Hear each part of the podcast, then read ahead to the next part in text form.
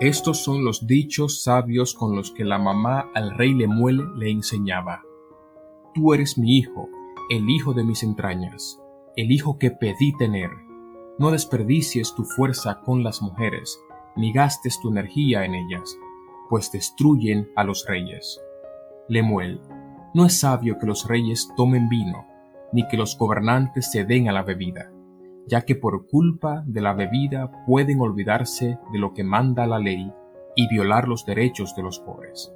Dale vino al que se va a morir y licor al que está amargado, para que beban y se olviden de su miseria y no se acuerden más de sus problemas.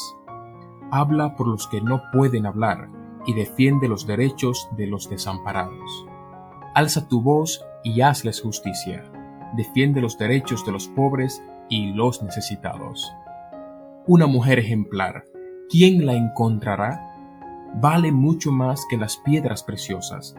Su esposo confía totalmente en ella y cómo no le habrá de beneficiar.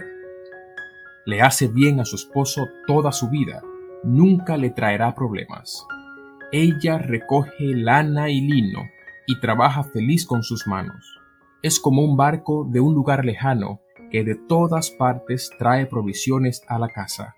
Se levanta bien temprano en la mañana, da de comer a su familia y a sus criadas. Va a ver un terreno, lo compra y usa el dinero que ha ganado para plantar un viñedo. Ella trabaja muy duro, fuertemente, y es capaz de hacer todo su trabajo.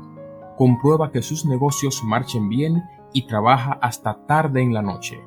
Ella hace sus propias telas, y teje su propia ropa. Siempre tiene algo que dar a los pobres y ayuda a los necesitados.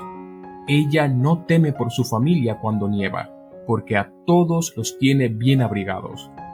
Hace sábanas para las camas y usa ropa fina. La gente respeta a su marido, porque es uno de los líderes de la región. Hace y vende ropa de lino, suministra cinturones a los comerciantes, es alabada por la gente y todos la respetan. Espera el futuro con confianza. Habla con sabiduría y enseña a la gente a ser amorosa y amable. Jamás es perezosa. Cuida que todo marche bien en la casa. Sus hijos hablan bien de ella y su esposo la alaba y dice, Hay muchas mujeres buenas, pero tú eres la mejor de todas. La gracia y la belleza son engañosas, pero la mujer que respeta al Señor es digna de alabanza.